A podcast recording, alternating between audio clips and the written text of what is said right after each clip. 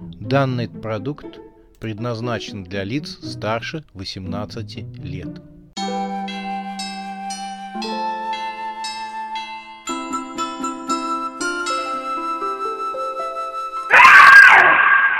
Пощекочи, нервишки. Новый год с ужасной Сюзанной. Явление белки. Была теплая предновогодняя обстановка. Часы в гостиной мерно отчитывали время, стрелки на золотом циферблате показывали 7 часов 35 минут. Оксана, молодая невеста графа с копной рыжих кудрей, подчила гостей горячим шоколадом в гостиной. Она уже познакомилась с Машей и ее мужем. Девушки быстро нашли общий язык. «Хороший у вас дом отдыха», — сказала Маша, отпивая из чашки горячий напиток. Она расположилась на диване в гостиной и посматривала на елку, возле которой стоял ее странный муж Артем. «Мы с моим парнем купили его недавно», — говорила Оксана, присев в широкое кресло напротив. «А что здесь было раньше?» «Да так, раньше здесь был проклятый дом». «О, — со смехом сказала Маша, ставя белоснежную чашку с какао на блюдечко, что держала в руке. И много у вас посетителей?»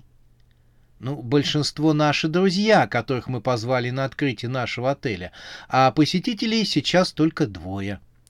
Оксана понизила голос и, заговорщицки подмигнув Маше, словно захотела поделиться с девушкой чем-то нескромным. Вчера въехали вечером. Влюбленная пара. У них недавно была свадьба. Свадьба под Новый год. Это романтично. Ммм, из номера почти не выходит. Так э, это понятно. Я вот помню, мы с Тёмой, когда поженились, стала вспоминать Маша, но Оксана ее прервала. Мужчину я вообще не видела а девушка пару раз спускалась на кухню за прохладительными напитками. Маша смущенно пожала плечами, дескать, ничего необычного, но Оксана ее убила на повал. В костюме белки. Че? Не поняла Маша. Оксана зашипела на нее, поглядывая на дубовую лестницу, которая вела на второй этаж. «Тихо!» — проговорила сквозь зубы. «Повторяю, в костюме белки!» эм, э, «Для ролевых игр как-то, понимаете ли, а тут с места педаль в пол». «Вот и я про то». «Не, ну вот мы с Тёмой... Эй, Тёма, у тебя все в порядке? Артем, я к тебе обращаюсь. Артем вел себя странно. Он вздрагивал на каждый звук и часто повторял «Ах, если бы мне было не страшно! Ах, если бы мне было не страшно!» Маша поручила ему помогать пастору, Ляме и Эльзе наряжать елку. Но, взяв в руки фигурку космонавта, Артем так и застыл с ней в руках. Он не обращал внимания на укрики жены. Весь его взгляд был устремлен к верхушке елки, на которой помещалась пятиконечная красная звезда. Эльза тоже наряжала елку, но вскоре ей надоело излишнее внимание со стороны лямы. Она отошла от елки и уселась в кресло подле Оксаны. Ляма тут же бросил наряжать елку и сел поближе к девушке Годке. Пастору ничего не оставалось, как одному продолжать наряжать елку. Впрочем, Бизон не оставил его одного. Он стал подавать елочные украшения из большой картонной коробки. «Ляма, тебе чего?» — грубо спросила его Эльза. Она посмотрела на сестру с укором, Оксана же, чтобы не встречаться с ней взглядом, попыталась вновь продолжить разговор с Машей, которая пыталась криками привлечь к себе внимание оцепеневшего мужа. Но в этот момент по ступенькам дубовой лестницы со второго этажа спустилась белка. Самая натуральная белка в человеческий рост. Костюм был настолько потрясающим, что любой мог принять его носительницу за настоящую громадную белку. Оксана, Маша и даже Эльза, открыв рты, наблюдали, как белка, помахивая хвостом и напивая себе под черный носик мелодию, прошла в кухню и открыла холодильник, достала запотевшую бутылку минералки, затем она закрыла дверцу. «Привет!» — помахала она своей лапкой трем молодым женщинам. «Жарковато у нас в номере». Она показала лапкой на елку. «Круто смотрится, как с рождественской открытки». После чего она также, мыча себе под носик мелодию, также помахивая хвостом, поднялась по лестнице на второй этаж. Хлопнула дверь номера и щелкнул замок. «Видала?» — спросила Оксана Машу. Та как зачарованная смотрела на лестницу, по которой прошлась странная постоялица. «Офигеть!» — протянула девушка. Она даже забыла о своем странном муже. «Вот это костюм!» «Ага, а ты видела кисточки на ушах?» Эльза тоже смотрела на дубовую лестницу. «Прикольная чувиха!» Но встречать первую брачную ночь в костюме белки — это даже для меня перебор. Ляма, сидевший подле Эльзы, подал голос. «Могу сделать тебе из бумаги. Весьма оригинальный». Девушка фыркнула, изогнув черные губы. «Кто? Ты?» «Ляма, что ты можешь вообще?» Молодой человек затрепетал. «Могу спеть» я посвятил тебе свою новую рэп-балладу.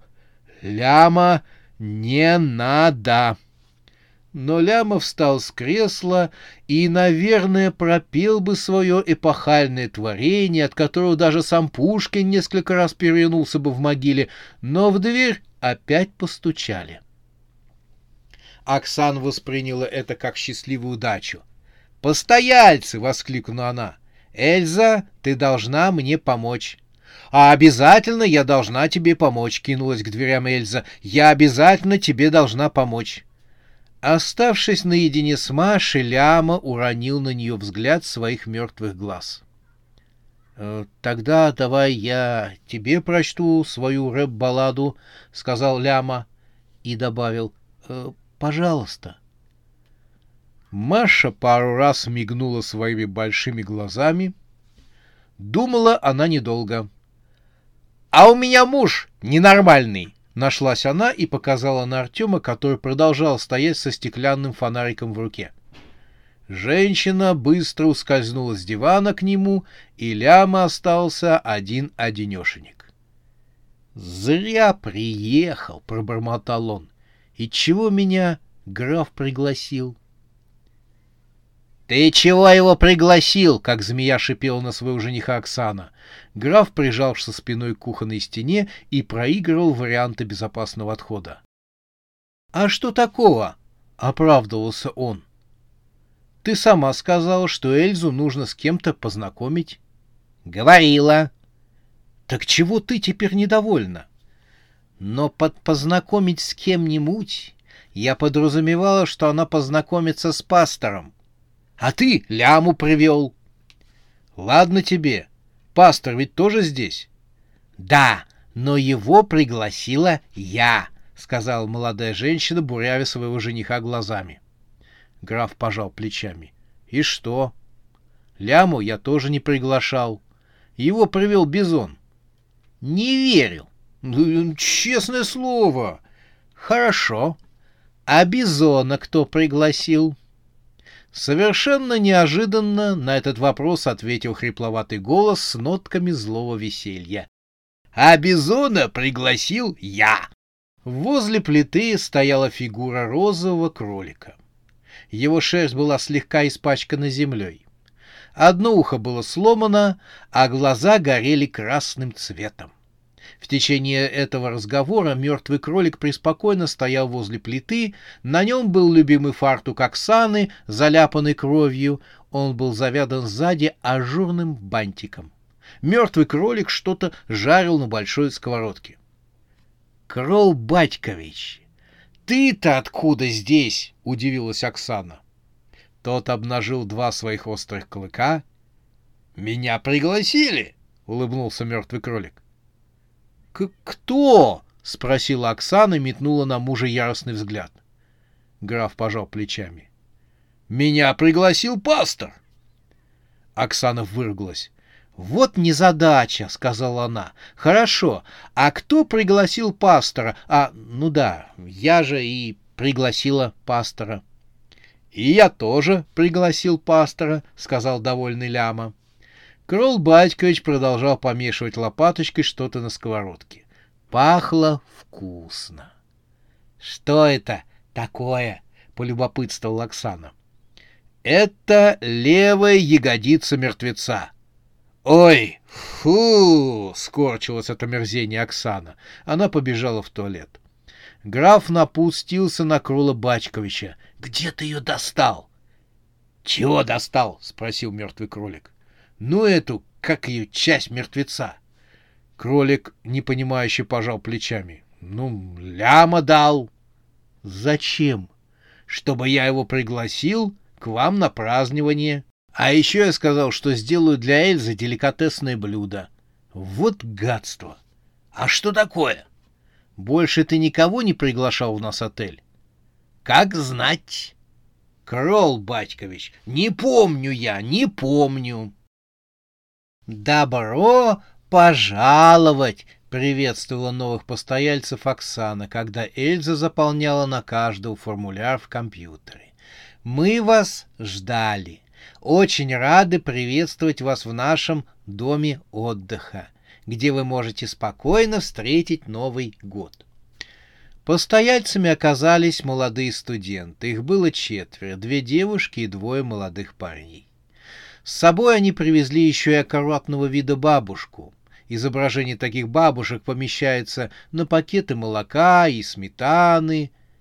«У меня машина заглохла», — сказала бабушка, ласково улыбаясь. «И эти чудесные молодые люди оказались столь любезными, что помогли мне добраться до вашего отеля. Иначе бы я замерзла в такую погоду. Все-таки хорошо мы сейчас воспитываем нашу молодежь. Студенты тоже дружелюбно улыбались. Все были в цветастых свитерах. Они с интересом поглядывали в большую гостиную, в которой стояла красавица-елка. Она, казалось, светилась золотым светом, светом уюта и тепла. Оксана еще раз всех поприветствовала. «Добро пожаловать в наш отель!» Одна девушка с вышитым на свитере оленем вежливо поинтересовалась. «А как называется ваш отель?» «Нигде не написано». И студентка еще раз листнула цветастый проспект, в котором описывались все прелести проживания в загородном доме отдыха Оксаны и графа. Оксана замерла с открытым ртом. «Название для отеля!» — пронеслось в ее голове. «Мы с графом учли все, но только забыли про название для отеля». э промямлила Оксана и поежилась под пристальным вниманием четырех пары глаз, которые с нескрываемым любопытством ожидали от нее ответа. А название отеля придумает кто-то, кто, э, кто выиграет в сегодняшней викторине. Неожиданно спасла положение Эльза. Студенты были в восторге. Как здорово, это круто.